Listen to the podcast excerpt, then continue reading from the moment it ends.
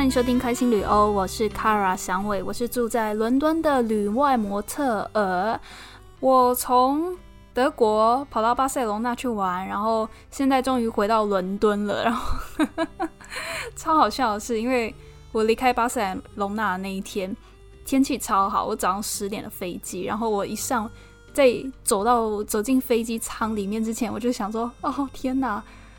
这这个柔和的二十度的阳光，我一定要好好再感受一下，因为回伦敦天气一定超蓝。然后结果一穿透云层，快要快要降落伦敦的时候，一穿透云层，马上开始下雨，马上看到那个窗外全部都是雨滴，这样打在窗户上，突然我就笑了出来，有一种不是觉得失望。好像啊，伦敦这种天气很差，是一种对对，没错，这就是伦敦，伦敦就是该这样，该这样子的感觉。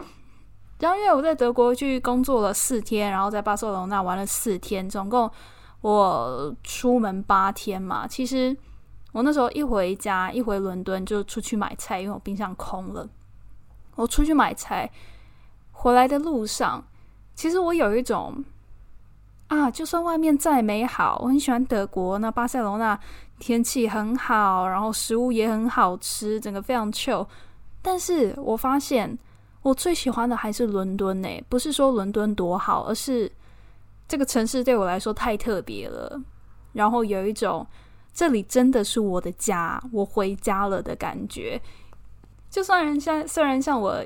第一集提到的很多呃，伦敦的好处，伦敦对异乡人的温柔情怀。但老实说，这个城市也有很多麻烦和我不喜欢的地方，就是一些缺点嘛。但是一个家不就是这样子吗？它有很多的坏处，然后你有时候会受够了，想说这里就是这样子。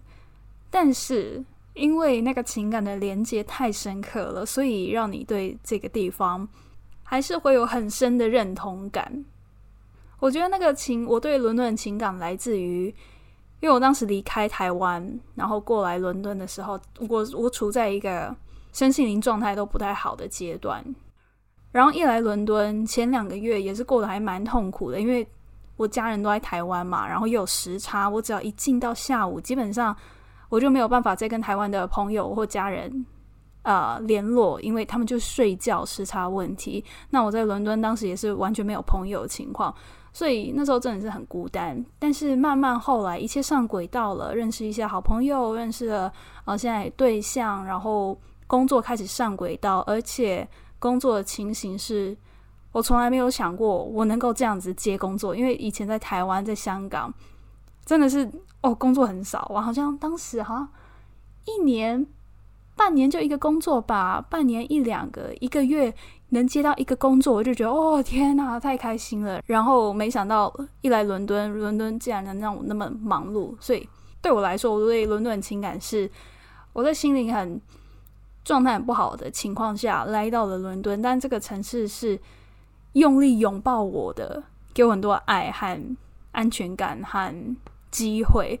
我觉得这是我伦敦对我来说最特别的地方，所以就算其他地方食物再好吃，天气再美好，物价再便宜，我都觉得，嗯，还是最喜欢伦敦了 的感觉。但是要跟台湾比的话，那个没办法，台湾是我从小长大的地方，所以还是台湾 number one。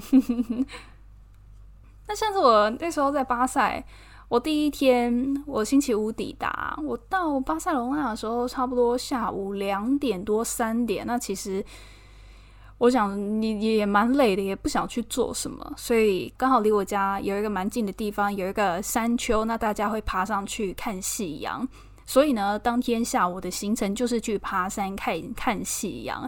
爬着爬着，看路开始出现了交叉，发现说不太知道怎么走，我就问了前面两个。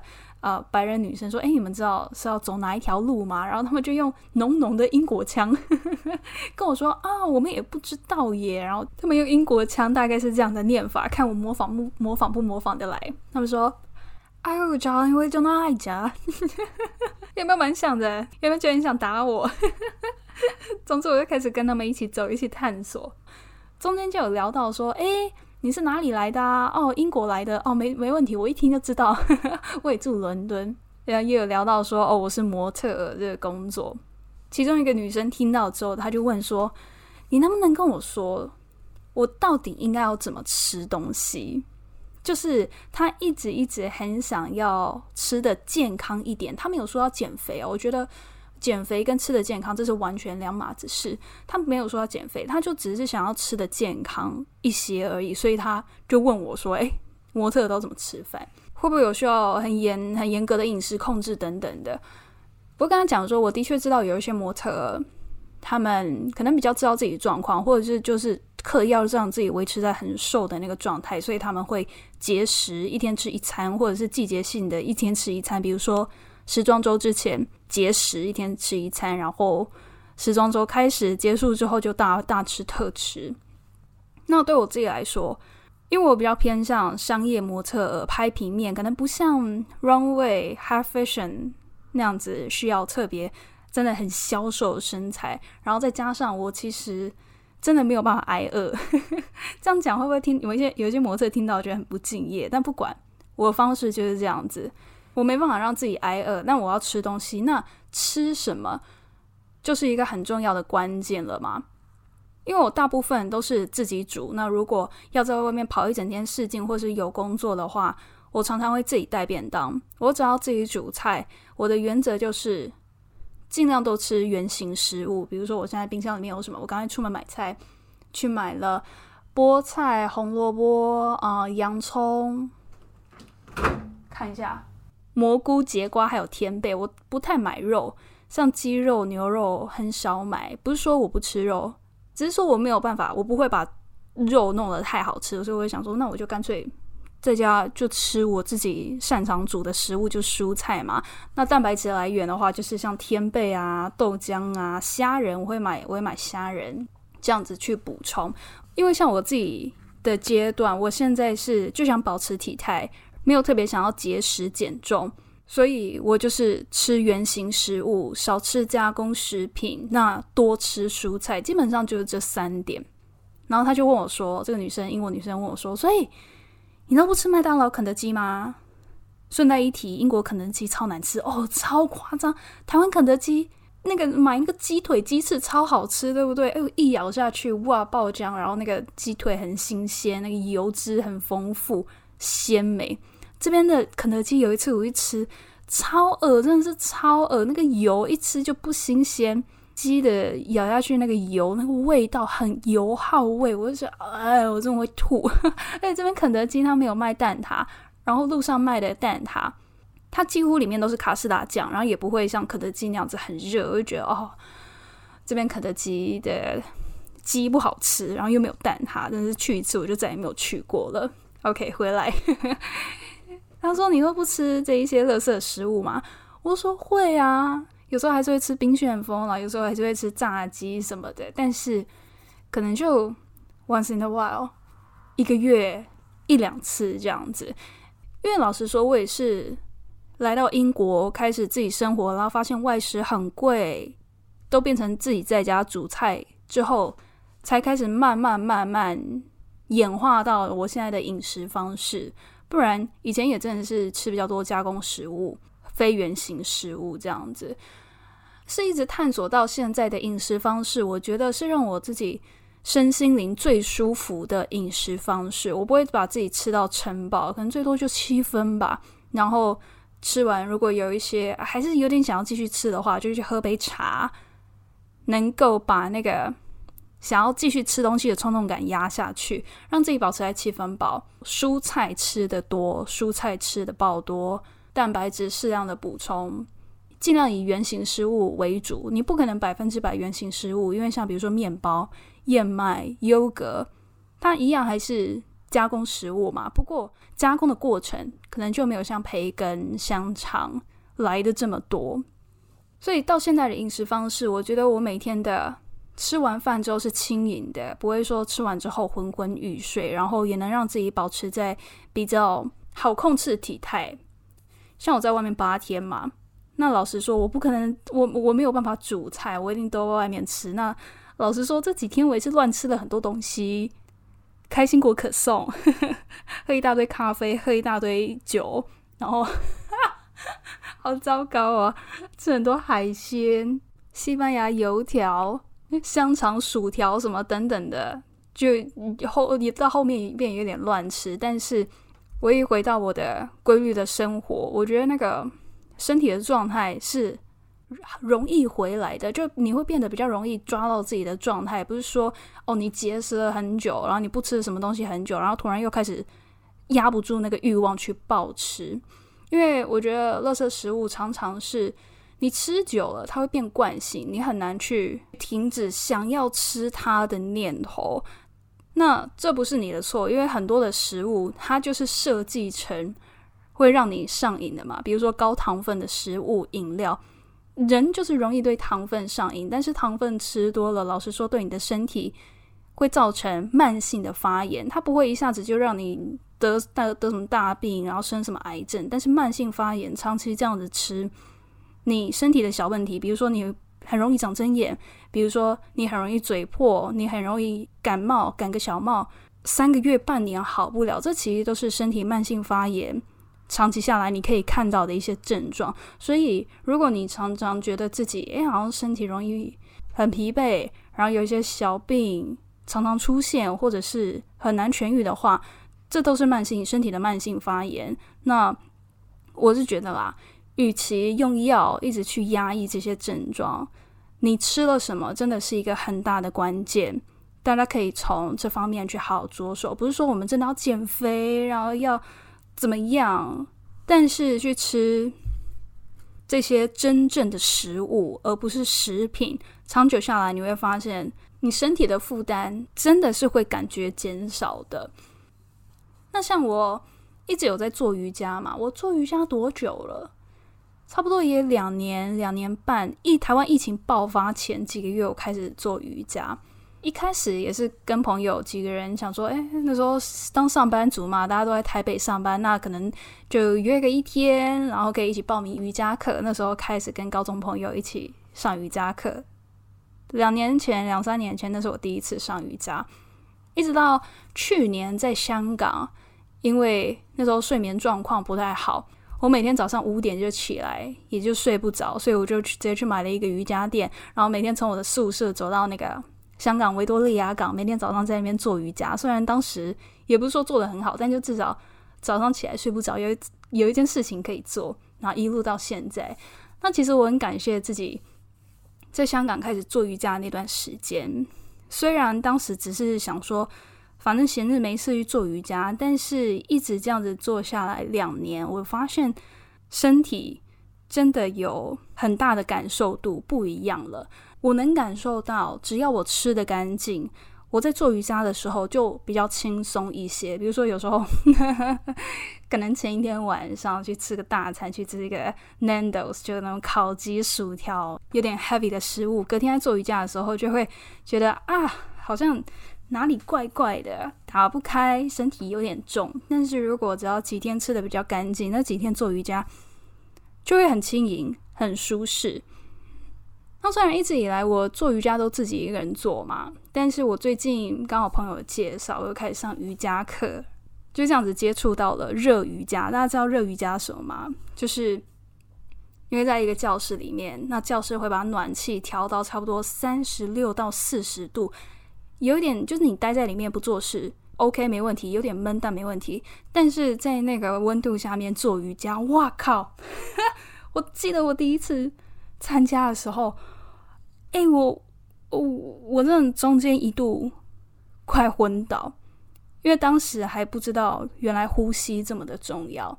那也是我第一次上热瑜伽嘛，去上热瑜伽之前我也没有参考，我也没有去查一下资料，只知道说哦教室会是热的，就这样。到了现场，超一个小时的时间，到差不多二十分、三十分进进入到那个 dancer pose 舞者姿势的时候，我开始觉得头晕目眩，有点没办法呼吸。大家在做动作，我就坐下来开始深呼吸，这样子。那后面算是有点艰难的把一个小时完成。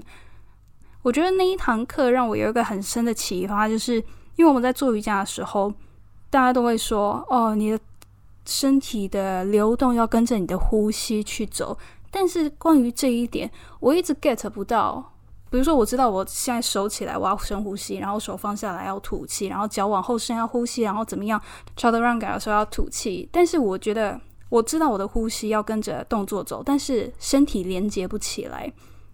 不过透过那一次热瑜伽的经验，因为你一定要保持呼吸，你才不会出现头晕目眩的情况。因为你只要一憋气，或者是你的呼吸如果乱掉的话，其实，在那个高温的空间，你真的一下你就 lost 掉了。然后第二次参加热瑜伽课的时候，是不同的教室、不同的老师，然后不同的学生进行课程进行到一半，其中一个同学就跟老师说：“哦，他不舒服，能不能让他出去休息一下？”那老师就跟他说：“只要记得呼吸就好了，跟随你的呼吸。”然后那个同学就有点翻白眼，想说现在是怎样？为什么我不舒服还不能让我出去？先不论要不要让他出去，这件这件事情对不对？但是他这老师这一句话让我哎突然有点开窍感觉。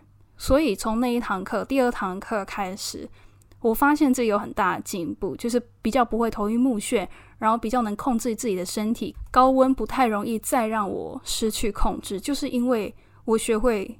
有意识的呼吸，有意识的呼吸这件事情，我也还在探索啦。我也还还不是专家，但是我我开始尝试这件事情。因为呼吸，呼吸就呼吸嘛，你要怎么有意识的呼吸？因为这就是人的一个反射动作啊。那我最近也开始看一些书，就是说我们现在呼吸，大家可以感受一下自己的呼吸是把气吸到哪里。通常就是胸膛嘛，所以你一吸气，胸膛就会提起来；一吐气，肩膀就会放下来。但是这也是造成我们在现代生活忙碌的生活中，永远有点心浮气躁，好像定不下来的原因，就是因为我们没有把气吸到我们的底盘，比如说我们的腹腔去。那说呼吸，它跟冥想。其实也是有关联的，因为之前我也一直学不会冥想，我就觉得冥想真的好难哦！我要怎么坐在那边，然后什么都不想，就只专注在我的呼吸？但是我脑袋中当中就是有很多声音会出现啊，我就会一直想最近发生的事情啊。因为整堂瑜伽课我就是必须在专注在我的呼吸嘛，所以每一次这几次上完热瑜伽课之后，我真的发现自己比较会冥想了。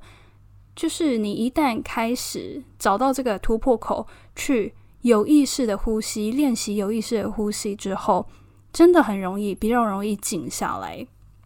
不管是去冥想，或者是去生活，也是比较容易静下来的。像我前八天都在国外，比较是没有时间，也没有那个心情去练习这些东西。